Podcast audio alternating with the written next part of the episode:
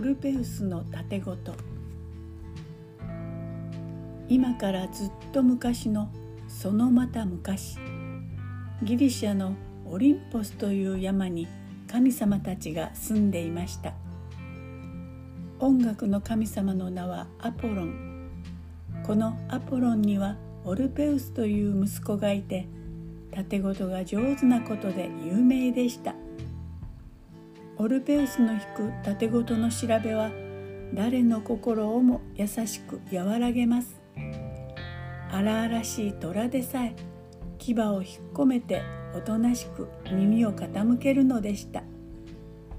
動物ばかりではありません。木や岩もうっとりと聞き入るほど盾事の調べは美しかったのです。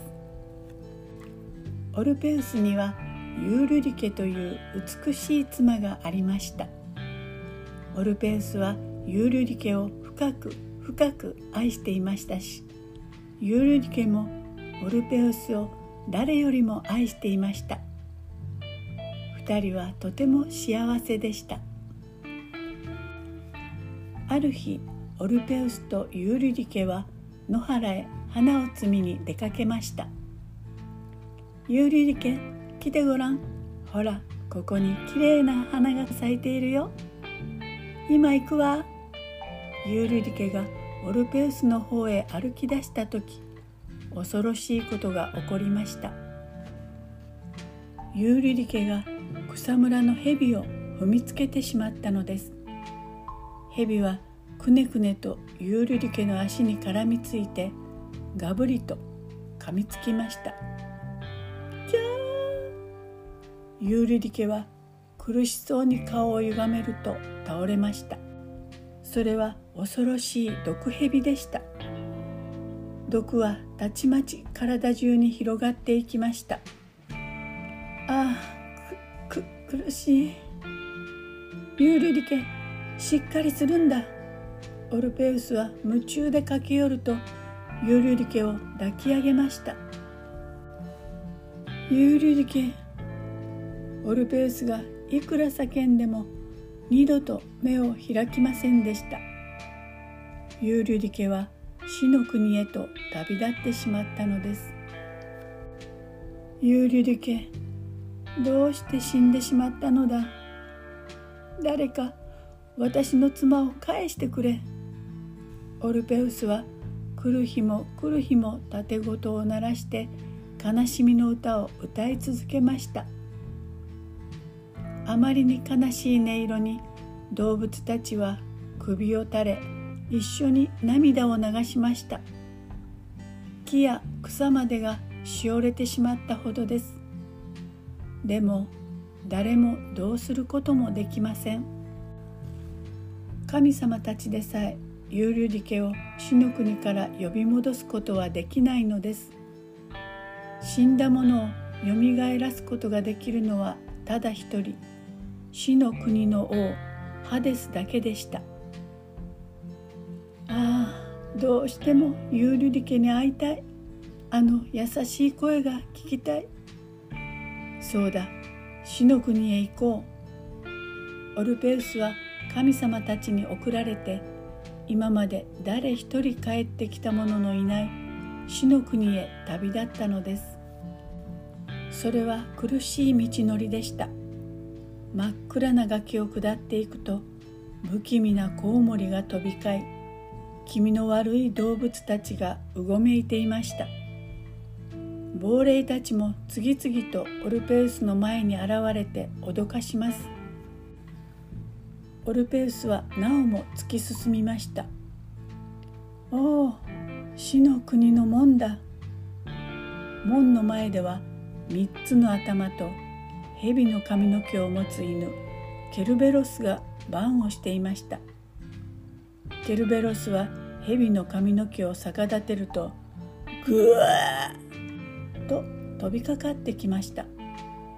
負けるものかえい！オルペウスは勇ましく向かっていきました。がすぐに組み伏せられてしまったのです。オルペウスの手から盾ごとが飛び出しました。ケルベロスが喉元に噛みつこうとした時木の枝に引っかかった盾ごとが風にゆすられてポロロンと音を立てました。するとケルベロスはたちまち力を失ってしまったのです。美しい音色が心を和ませたのでした。オルペウスが亡霊たちの前を通って王座に向かうと死の国の王ハデスが座っていました。ハデス王は不思議そうに尋ねました。生きているお前がなぜ来た？オルペウスは盾事を奏でながら訳を話しました。私の愛する妻は死にました。どうか妻をお返しください。あちこちからすすり泣きが聞こえ盾ごとの音色はハデスの固い心も溶かしました。美しい盾ごとの音色が気に入った。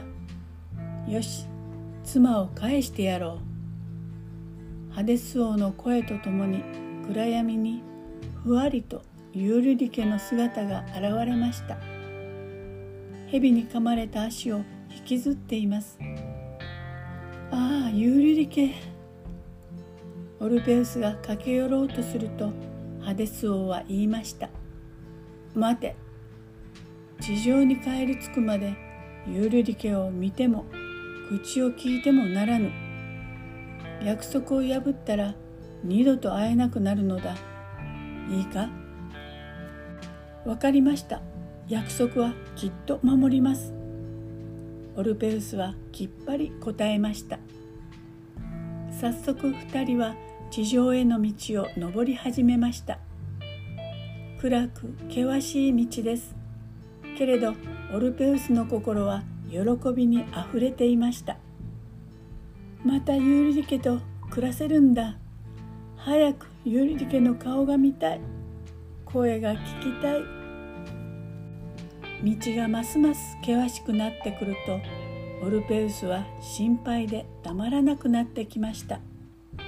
ユーリュリ家は足を引きずっていたがこんな険しい崖を登れるだろうか。オルペウスは立ち止まると耳を澄ましました。おや足音がしないぞ。やっと地上の明かりが見えてきたのにオルペウスは思わず後ろを振り返ってしまったのです。オルペウスの目に悲しそうなユーリリ家の顔が映りました。オルペウスああユーリリ家二人は手を伸べ合いましたがもう間に合いませんでした。ユーリリ家は死の国へ向かってぐいぐいと引き戻されていってしまったのです。さようならオルペウス。さようなら。ユーリリ家は次第に小さくなって消えていきました。こうしてオルペウスとユーリリ家は再び地上と地下に引き裂かれてしまったのです。その後オルペウスは高い山の上で悲しみを歌い続けました。オルペウスが死ぬと神様たちは美しい音色を忍んで盾ごとを空の星の中に置きました。それが今こと座と呼ばれる星座です。